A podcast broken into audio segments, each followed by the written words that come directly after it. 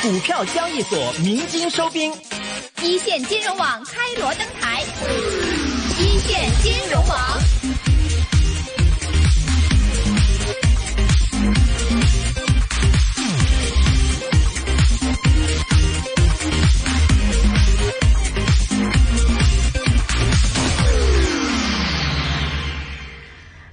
大家好，欢迎回到今天的易线金融网的节目当中。那么接下来要跟大家分享观点的这位嘉宾啊，title 非常的厉害。他之前呢是在香港科技大学的微软研究院，呃，之后金融网的节目当中。那么接下而现在呢是在加拿大的高校任职。那同时呢，他也是一位企业家。那邀请他来跟我们分享观点啊，是因为他从学术界对于五 G 非常有研究，同时呢有自己的企业，也是从事着跟五 G 相关的边缘计算的这样一些工作，那这个听起来我们感觉非常深奥的一个词语，但是在现在五 G 智能时代呢，边缘计算是必不可少的一种技术。那到底在我们的场景当中，如何来应用边缘计算呢？马上我们就来听一听加拿大工程院院士刘江川先生带来的关于工业互联网时代的智能边缘计算方面的分享。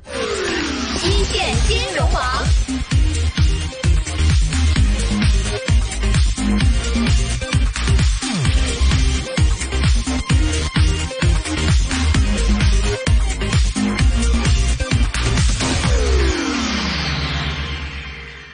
我想谈一下，简单谈一下，就工业互联网时代的智能边缘计算。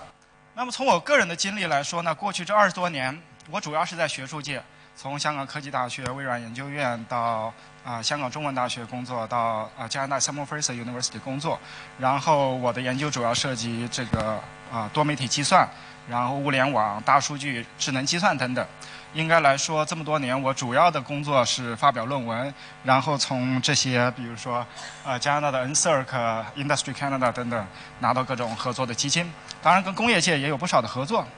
但是呢，啊从去年开始。我投身工业界，应该说我现在还是一个学术界的人，但是我有相当的精力投身到工业界里面做我的 startup，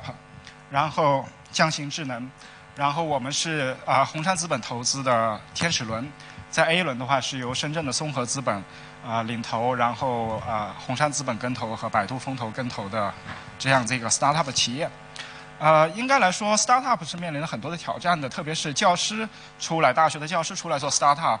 大家认为是一个崭新的模式，而且正像倪校长今天早上说过，就是说很多这种例子都是不成功的。这种例子不成功，就是老师自己想跳出来做，然后呢就单打独斗来做这种事，而且想当的认为自己在学术界做的这么多年的研究，然后这么领先，一定能够在工业界、在商业界成功的落地。但是我们经验也表明，就是说。如果后面要讲的，就是说我目睹的一些例子，其实也都是不太成功的。当然，好处就是说，倪教授说过，如果有一个好的团队，特别是自己的学生的团队，然后再加上自己的技术，就有可能成功。当然，我们刚刚迈出第一步，我们公司刚刚走到 A 轮，然后我们呢，实际上也是由我和我自己的学生和我自己在商业和行业方面的 partner，从电网系统出来的 partner 和商业系统出身的 partner 组成的这样的公司。团队确定了之后，应该来说，这二十多年的工作，在科研领域的话，实际上有大量的工作，你可以说比较领先。但是他们落地到底怎么来落，而且是哪一个技术来落地，实际上有很大的挑战的。所以我下面要谈的就是说，作为一个初创企业，然后它从技术型驱动，怎么样选择它的方向，然后它可能会面临什么样的挑战，最后在行业中间我们是怎么样落地的。当然，一切仍然要看后续的发展。现在谈的主要是我自己个人的一些思考。从方向来看，我个人研究领域，特别大家现在所处的领域，也都是一个互联网的时代。然后从互联网跟工业来比的话，工业有三次浪潮，大家都知道托夫勒的《第三次浪潮》这本书。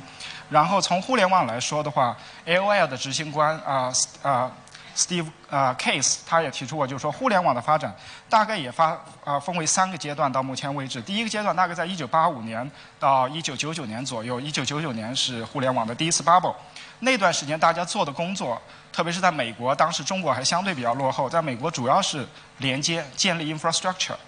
然后到了两千年到二零一五年这十五年内，infrastructure 应该来说建的已经不错了。所以那时候做的工作主要是在上面做各种的 application，而且那时候驱动的力量在终端方面主要是 smartphone。然后从二零一五年到今天或者更往前的阶段的话，应该来说就是互联网从消费这一方面进一步向各个行业，我们生活的医疗行业。啊，包括这种工业行业进一步进行拓展，还有交通行业等等，然后让它在各个方向落地。而这一方面的话，主要的终端都是 sensor，然后主要是在拓宽各个行业的应用。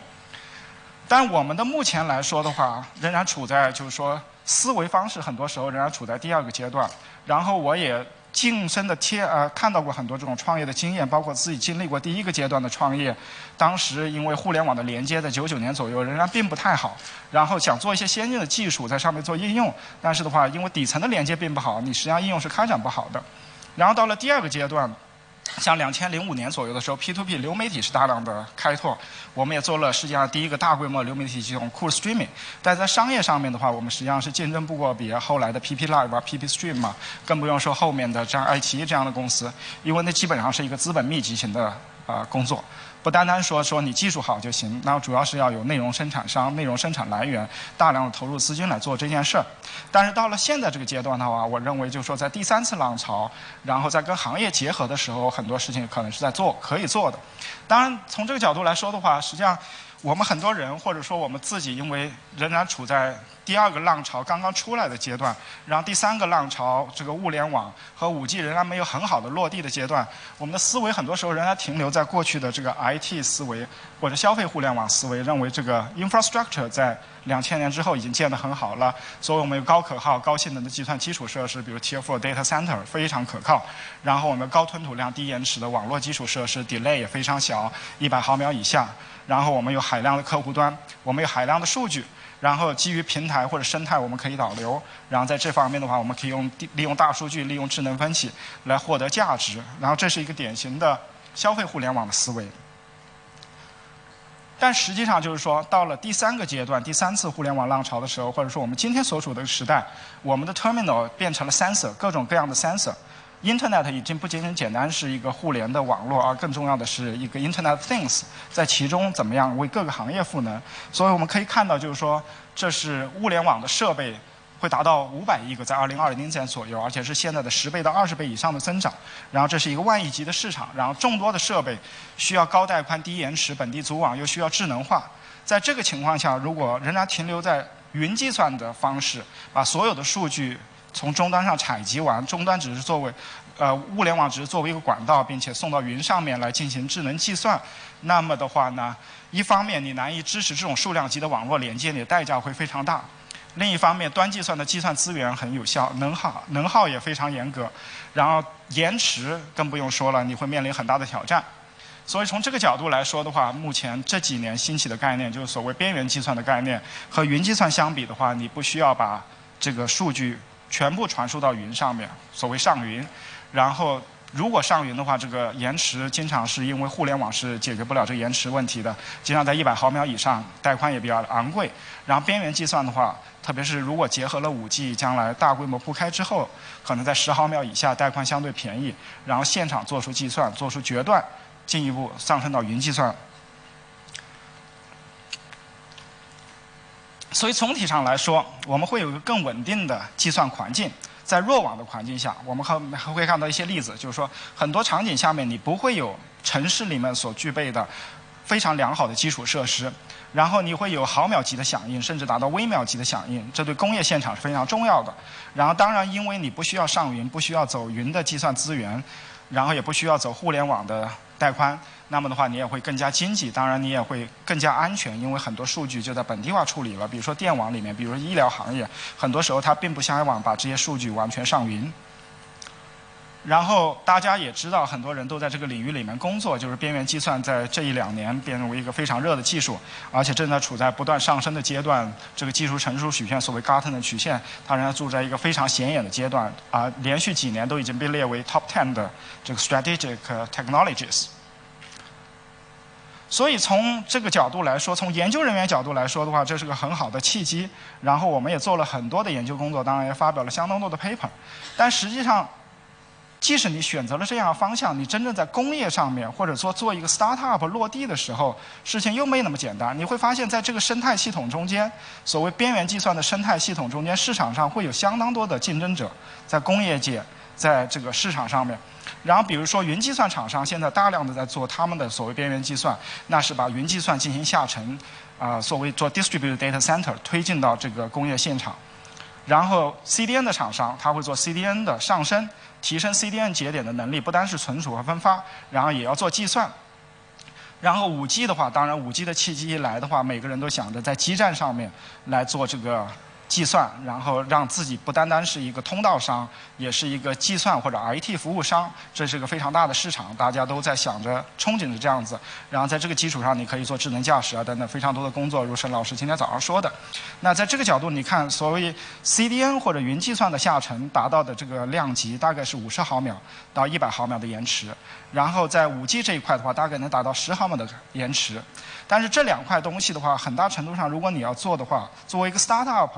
研究是没有任何问题的，但作为 startup 的，很多时候可能会直接跟云计算服务厂商，然后跟 CDN 厂商。然后跟 MEC 的 5G 的厂商、基站厂商、中国铁塔或者三大运营商进行直接竞争，这一方面的话，我不认为 startup 具有太多的优势，然后也不是 startup 可以做的事，因为它是非常资本密集型的事。然后我们已经看到过去几十几年我们的经验中间，就是说做 startup，然后特别技术驱动 startup 在资本密集的市场里面的话，可能会遇到比较大的挑战。所以我们更感兴趣的是再往前的进场计算，所谓 OT 跟 IT 的结合。然后工业控制这一块，在传统上它需要高度的可靠性，需要极低的延迟，然后相对也比较简单。但是的话呢，可以控制的这个性能或者种类未必那么好。然后 IT 的话，它的数量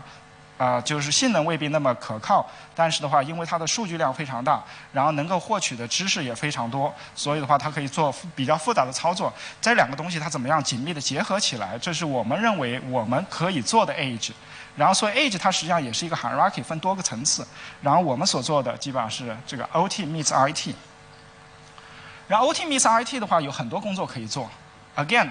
非常多的这个工业领域你可以切入。我们举一个简单的例子，为什么 OT 跟 IT 可以做比较好的结合？比如说电池管理系统 （Battery Management System），这也是我们做了很多研究的工作。然后它也非常重要。为什么重要？因为的话。从电池的发展过程中间来说，电池现在是不可替代的一个东西。能量的供给在 smartphone、在 IoT 里面或者在电动汽车里面，它都有着非常重要的作用。这也是 BMS 系统出货量为什么年年在增长的原因。然后另一方面的话，就是说电池虽然发展了一百多年，它的能量密度提升到今天的锂电池大概也就提升了十倍左右。从最初的原始的电池到现在，大概十倍左右。而另一方面的话，就是说。它基本上已经达到它能量的极限，再往上到六百毫啊瓦时升以上的话，就会有非常大的危险，甚至出现爆炸这些问题。这是为什么要有个 BMM system，然后做电池的实时的控制。然后这种控制都是微秒级的、毫秒级的控制。然后这种芯片的话呢，大家认为是一个就是说计算机控制的芯片。但如果大家去看工业市场里面的 BMS 系统控制芯片，比如说 Renesas，它是日本最大的一个就是说车载芯片的公司。然后电池控制芯片也是它主要的一个产品之一。然后这些芯片你可以看到就是说，内存大概只有只有四 K，然后 RAM 的话大概只有四 K。它可以管，比如说四通道到五通道的电池，然后跟我们现在想象的，比如说人工智能的这些芯片比起来，或者即使很简单的 ARM 芯片比起来，它都是非常简单的。它可以做的事情也非常简单，比如说 run 一个 Kalman filter，然后很难想象它可以 run 任何所谓的人工智能的算法。但另一方面，它也不便宜。它实际上，比如说我们看到。啊，像 NVIDIA 的 Jetson Nano 现在也不到一百美元，但是好的 BMS 芯片很容易也到一百美元这样子的价格。另一方面的话，我们说过，就是说电池已经到了极限，所以在这种情况下，我们是希望就是说用比较智能化的方式来处理 BMS 系统，然后价格实际上也可以做得很好，因为计算这一块在这么多年内发展的是非常快了。当然，这只是一个例子，所谓 OT meets RT 可能带来什么样的好处？然后比如说电池的管理系统。你在里面的话会有这个 BMS 系统，然后升级为智能化的边缘计算的模块，然后做毫微秒级和毫秒级的实时控制，然后再往上的话，你有 Cloud Infrastructure 做长时间的电池的规范化管理等等，然后这是一个典型的就是说云计算和边缘计算结合的场景。所所以我们可以以电力为一个例子，我们的工作的话，电力是很大的一块。当然，另一方面，我们边缘计算的平台也服务于。比如说水控、工业园区污染治理，然后也服务于像生产流水线、为富富士康等等。然后电力的话，应该来说是个很大的市场。我们前面也看到，就是说这个电力网络目前仍然处在一个需要急速改造的阶段，它在很大程度上并不是一个非常可靠的网络。从电网本身来说的话，很多人说它是中国最大的企业之一，也是最大的这个人工智能的应用场景之一。确实，我们也体会到这一点。比如说从电网来说。电网安全运行的压力，随着新能源、随着这个新的这种呃汽车的还有其他应用方面的发展，电网的形态也发生了迅速的变化，安全运行的压力是非常大的。然后另一方面，用电量实际上这几年未必在上升，因为绿色能源起来了之后，整体的用电量未必在上升。然后电网经营它实际上也遇到很大的瓶颈。然后在过往的话，电网电网在过去这十几年主要集中在这个高特高压的 infrastructure 建立。然后从现在来看的话，因为社会经济形态发生了变化，数字经济、互联网经济起来了，那电网也需要设立啊，也需要就适应这样子的变化。所以的话，从今年三月份开始，电网所谓的三型联网、枢纽型、平台型、共享型，这跟互联网的思维是非常接近的。然后两网所谓的。坚强电网，这是电网的核心，然后在上面建立泛在电力物联网，然后整个的话跟新能源这些结合，建立所谓的能源互联网，这是电网要发展的方向。我们也看到，在这个场景下面，你会有控制类的升级，然后你会有采集类的升级，然后这种形态跟我们刚才谈到的边缘计算的形态实际上是非常接近的。我后面会举到一些具体的例子。然后整个来看的话，二零一八年左右，国网的系统接入设备大概有五亿个左右。然后在二零三零年，其实也不远，十多年之后，整个设备的数量可能达到三十亿个左右。然后这是跟互联网、物联网的发展很接近的一种快速发展的趋势。然后在这方面，就是说你不能仅仅简单说把设备进行接入，然后把数据采集上来就完了。肯定智能计算这一块，或者说跟边缘计算结合，也是有大量工作要做的。然后我们可以看到，就是说我们前面提到过。边缘计算的一些优势，实际上在电网的情况下面也是非常重要的，可以使电网的数据和采集设备提供商进行解绑，然后弱网环境下面服务不中断，然后极大的降低通信开销，提高本地的交互速度，然后靠近数据源头就可以进行加密等等。所以的话，在电网这个大的生态系统中间，因为电网你可以看到分发电、啊输电、用电、啊配电、用电等等不同的模块。然后其中的话，这个预测性的运维、安防监控，然后工作效率的提升，然后储能设备的智能化配备，这些场景下面，我们都参与了不少的工作。然后也可以看到，就是说，这个边缘计算它可以发挥的作用。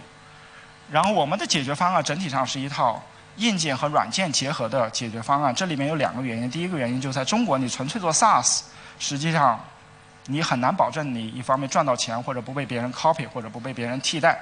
然后第二方面就是说，因为电网里面的这个对安全性的需求，然后对极端环境下面需求，你在戈壁滩上面装的设备的话，高温能到七十多度，低温能到零下四十多度，那么的话不在硬件方面做出配合，然后不在这种绝对的实时控制，比如说微秒级的实时控制做出配合，你纯软件系统基于 Linux 上面的这种虚拟化的系统的话，是很难达到这种性能需求的。所以一方面。我们需要软件高可靠性的边缘的应用程序部署和生命周期管理，然后容器化的部署、持续的安全隔离和智人工智能技术和适应多种场景的微服务等等。另一方面的话，你需要有比较好的支持多种计算资源，特别是 ARM 芯片上边缘计算架构，然后特定边缘场景的这种硬的需求。然后这一块我们已经成功的提供了一整套的解决方案，所谓的容器化的 Edge Box 方案。然后上面服务于应用层，下面基于操作系统和基础设施等等。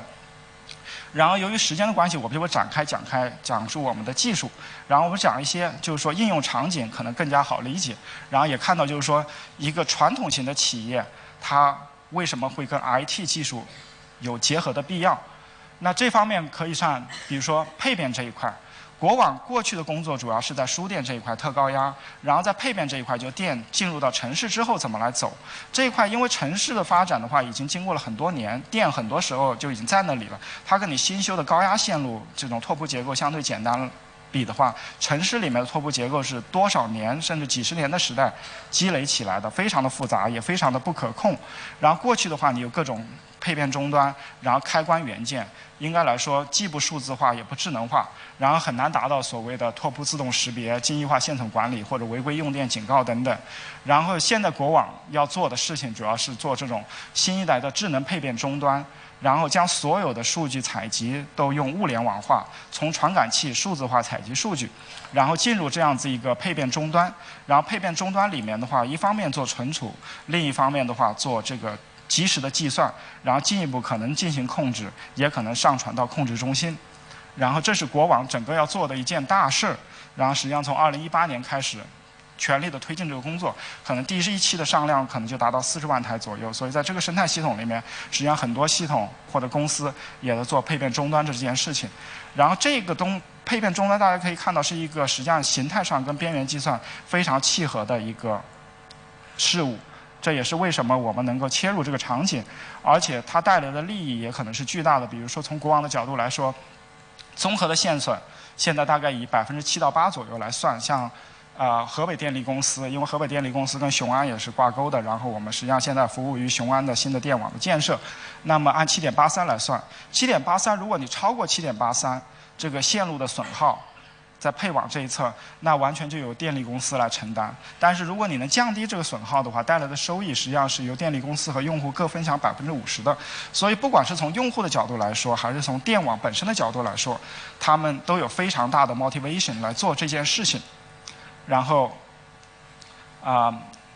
在上了智能配变终端之后，也只有上了智能配变终端之后，你才可能来做这件事情。因为不然的话，我们说过，传统的这种东西都是一些传统的开关元件等等，它没有数字化，也没有智能化。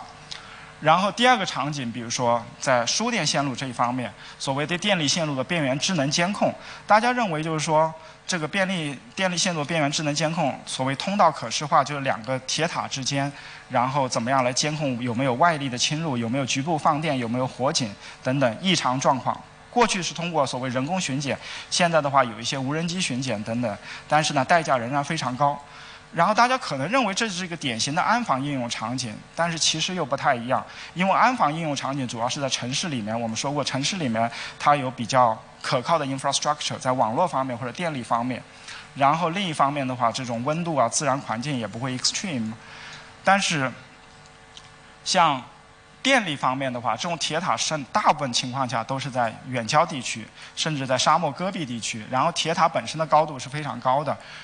而铁塔虽然输送的高压电，但实际上它并没有市电的供应。城市里面也许有，但是城市之外它并没有市电的供应，所有一切的东西都是要通过这种太阳能来供电。而太阳能供电就限制了，就是说你供电的功率不可能太大，比如说整机的峰值功率在八瓦以下。八瓦以下要做边缘计算，做多种的人工智能的计算，实际上是有非常大的挑战的。但这一方面，我们实际上也取得了一些技术上面的突破。然后再有，比如说人工啊智能充电桩的改造，一方面是驱离油动车占领这种。充电位，另一方面更重要的是，我们认为就是充电桩将来会作为电动汽车的这个数据入口，因为在高压直流充电的过程中间，实际上你跟电动车进行了大量的数据交换，然后这些数据对于电池的状况的诊断，对于将来所谓电池的汽车电池的梯次利用，就汽车电池在用了若干年之后，它。不一定要报废，它可能用来做其他的用途，不一定是在电动汽车这种高能量的情况下面，可以做其他储能设备的运用。那这种情况下，如何知道这个电池的状况？你肯定需要相应的数据，这些数据从哪里来？可能从你多次充电的过程中间来得出这样的结论。但是这就需要做电池充电桩的智能化改造，这方面我们主要是跟国网的呃电动车公司进行合作。所以的话，这方面其他当然还有很多的技术突破。我主要前面讲的是一些市场的应用场景和可能遇见的一些挑战。在技术上面，比如说在 OS 的压缩，因为你是基于 ARM 的平台，你的空间非常有限。怎么样在操作系统级和 Docker 级进行压缩？然后怎么样做到微秒级基于硬件的 RTOS 和毫秒级的 Linux 实时系统的协同调度？然后再有远程设备的功耗。啊低功耗休眠与远程唤醒。这一点，again，在所有城市的应用场景或者基于 data center 甚至分布式 data center 应用场景里面，都并不见得那么重要。因为有必要的话，人工可以干预，人工可以启动。但是，然后限于时间的问题，我就不记。好，那么我们看到呢，就现在呢，今天的这个 AI 呢。智能人工系列呢，就到这里。稍后回来呢，有一线金融网的金钱本色。大家在这个时候呢，依然可以在我们的 Facebook 上呢就留言的。我们稍后呢五点钟之后有财经专家谢凤清，另外呢就是有丰盛金融的五点半之后有卢志威的出现，不要走开。